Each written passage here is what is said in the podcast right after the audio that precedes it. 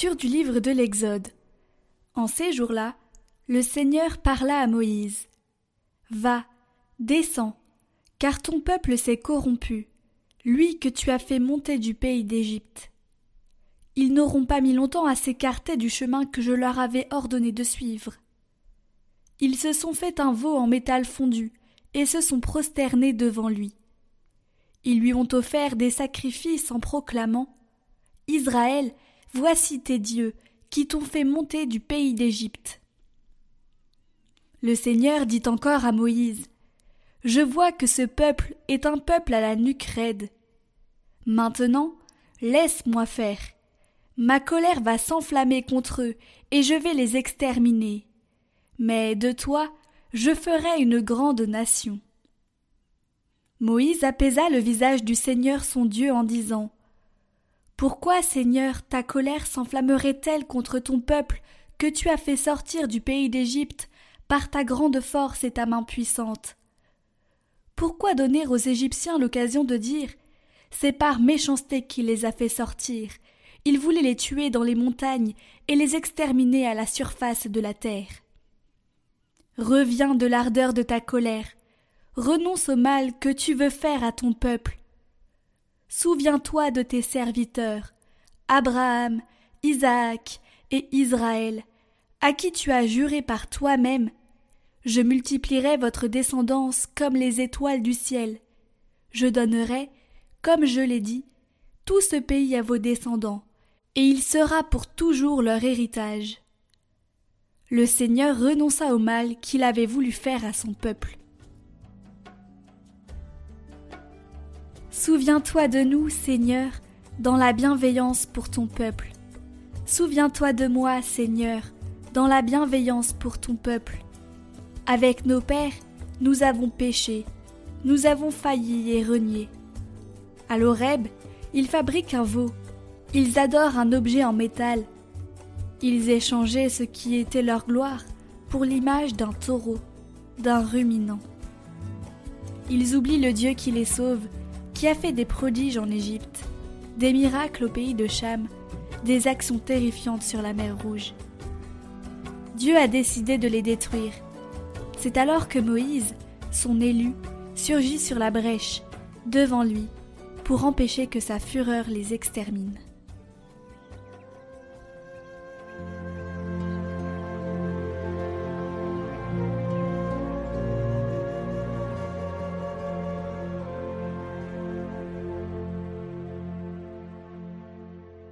Évangile de Jésus-Christ selon Saint Jean.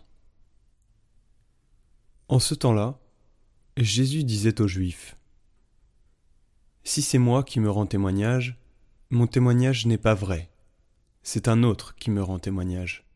Et je sais que le témoignage qu'il me rend est vrai. Vous avez envoyé une délégation auprès de Jean le Baptiste, et il a rendu témoignage à la vérité. Moi, ce n'est pas d'un homme que je reçois le témoignage, mais je parle ainsi pour que vous soyez sauvés.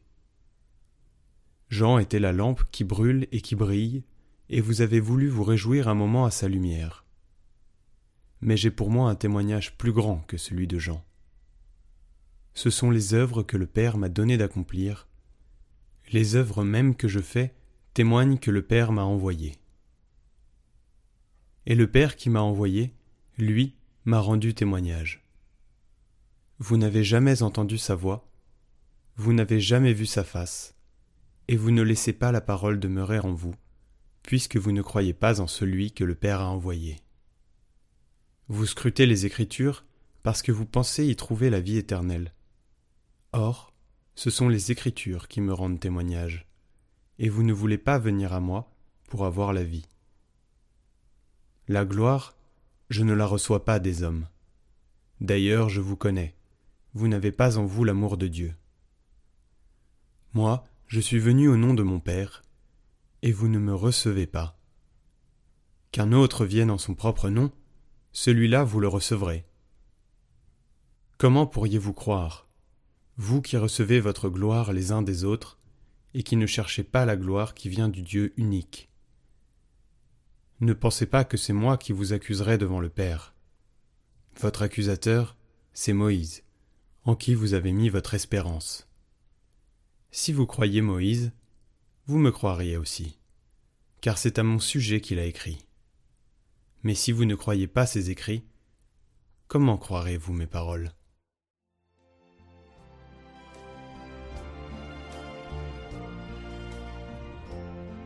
Le Père était toujours présent dans la vie de Jésus, et Jésus en parlait. Jésus a prié le Père et plusieurs fois il a parlé du Père qui prend soin de nous, comme il prend soin des oiseaux, des lys des champs. Et lorsque les disciples lui ont demandé d'apprendre à prier, Jésus leur a appris à prier le Père, notre Père. Il va toujours vers le Père. Cette confiance dans le Père, confiance dans le Père qui est capable de tout faire, ce courage de prier, car il faut du courage pour prier, Prier, c'est aller avec Jésus vers le Père qui vous donnera tout. Le courage dans la prière, la franchise dans la prière. C'est ainsi que l'Église avance, avec la prière, le courage de la prière, parce que l'Église sait que sans cette ascension vers le Père, elle ne peut pas survivre.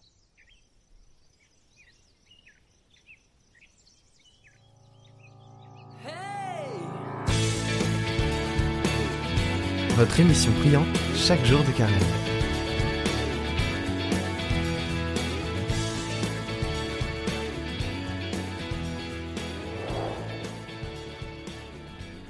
Heureux de vous revoir pour cette quatrième vidéo euh, de cet itinéraire de disciples dans l'évangile de Marc.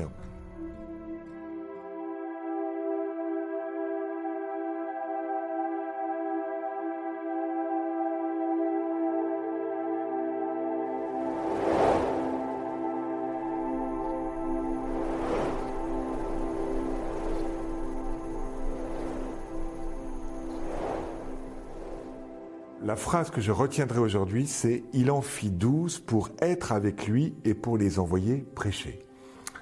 On a vu comment le disciple, euh, donc après avoir euh, quitté son filet, quitté euh, son péché, bien sûr on le quitte toujours notre péché, en fait va vivre avec Jésus.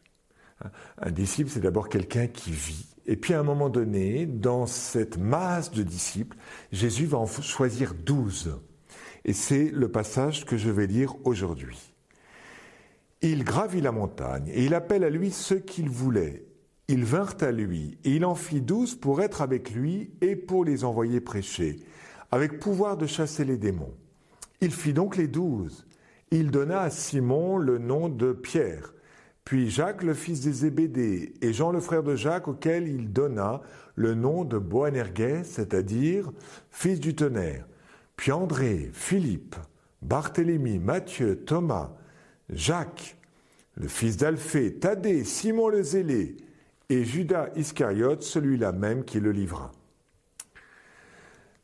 Donc, je n'appelle le disciple à être apôtre, donc c'est une sorte de garde rapprochée autour de Jésus. Il est certain qu'on décide à ce moment-là, juste avant de perdre Jésus, hein, chapitre 3, verset 7, on veut le faire mourir. Il y a des foules qui sont de plus en plus nombreuses, verset 7, hein, une grande multitude. Et donc, euh, dans cette masse de disciples, Jésus en appelle quelques-uns. Ça veut dire quoi? Ça veut dire que je n'appelle pas ma garde rapprochée pour la mission euh, sans connaître davantage euh, les, disciples. Imaginez que je sois pas, dans, une école et puis qu'il me manque un professeur d'histoire. Bon. Est-ce que je vais dire à la cour de récréation, euh, chers amis, euh, est-ce que quelqu'un euh, aime bien l'histoire pourrait faire cours d'histoire? Non. Si je ne connais pas la personne, vous voyez, c'est quand même délicat, il y a plusieurs manières d'enseigner l'histoire. Non Eh bien, c'est exactement ce que fait Jésus. Jésus, il regarde les disciples, il les voit vivre, et il se dit, tiens, je peux appeler un tel, un tel, un tel et tel. Voilà. Il va passer toute la nuit en priant le Père et en se demandant qui l'appelle. Si on n'entre pas dans cet appel particulier, qu'est-ce qui va se passer? Eh bien, euh, la personne ne se sent pas reconnue, euh, mon père, vous avez fait une annonce à la sortie de la messe, mais moi, je n'ai pas répondu à l'annonce parce que d'abord, j'ai pensé que d'autres allaient répondre, et puis moi, j'ai envie que vous me choisissiez, que vous puissiez me repérer. Il n'y a rien de plus agréable d'avoir quelqu'un qui vous dit, tiens, Paul, François, Ludivine, c'est toi que je voudrais pour cette mission. Hein?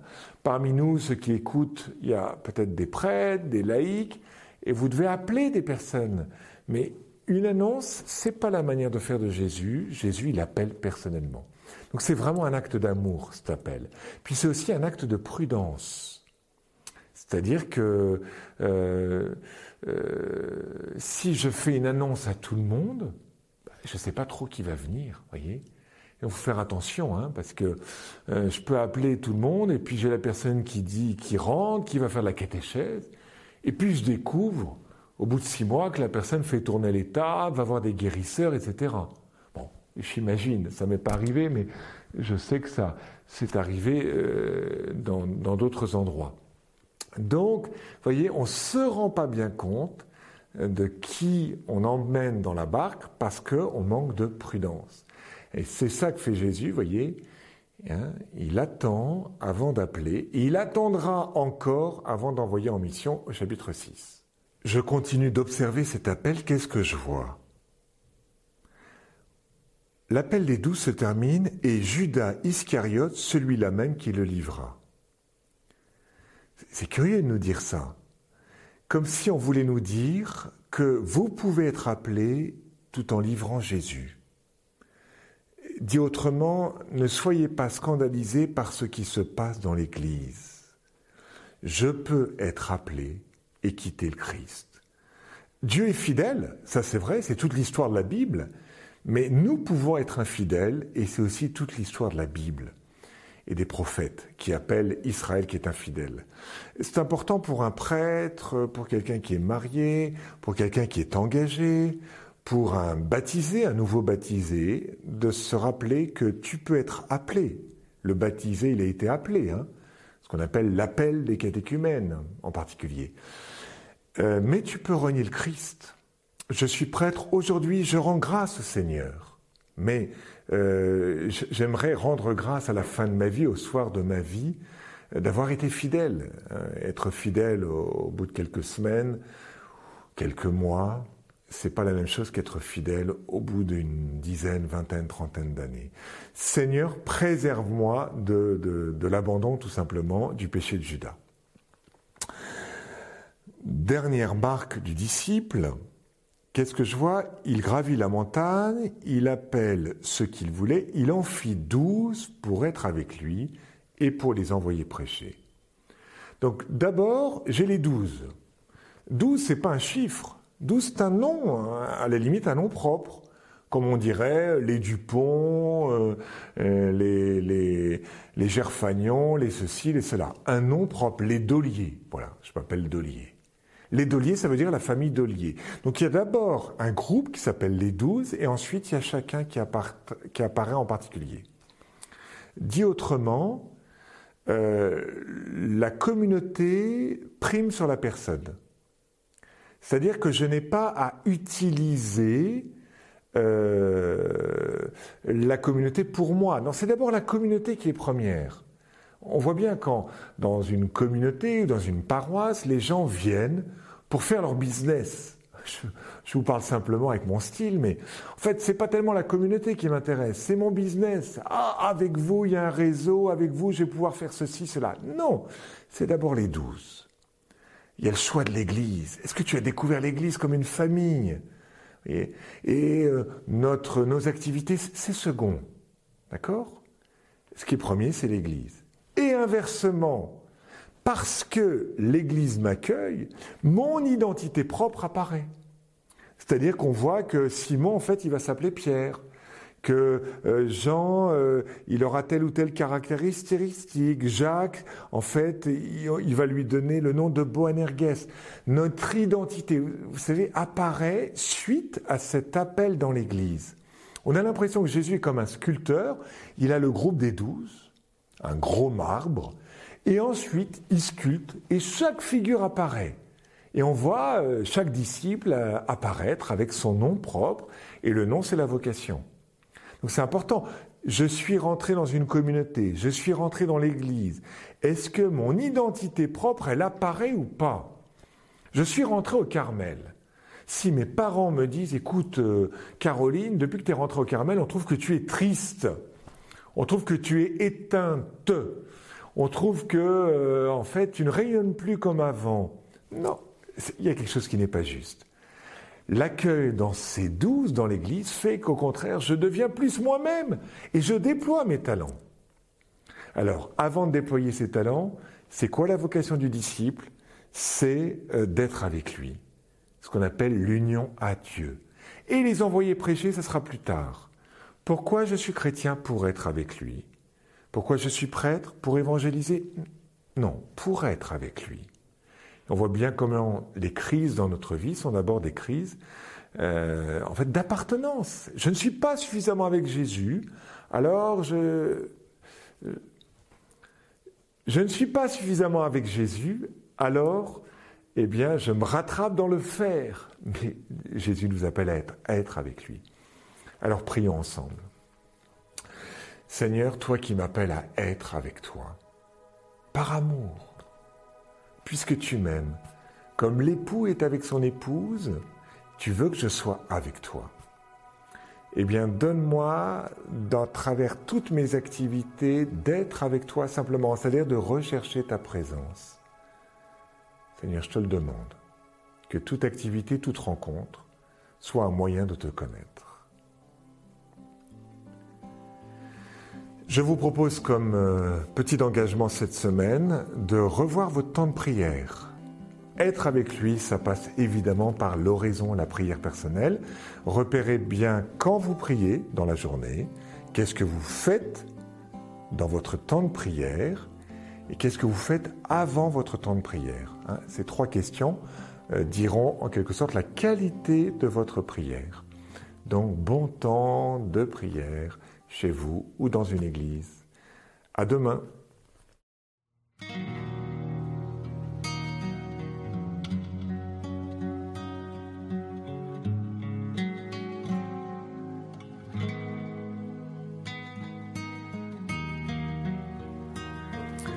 Si vous souhaitez retrouver le parcours Saint-Marc en intégral, merci d'aller sur Emmanuel Play, Paul Delier, Parcours Saint-Marc.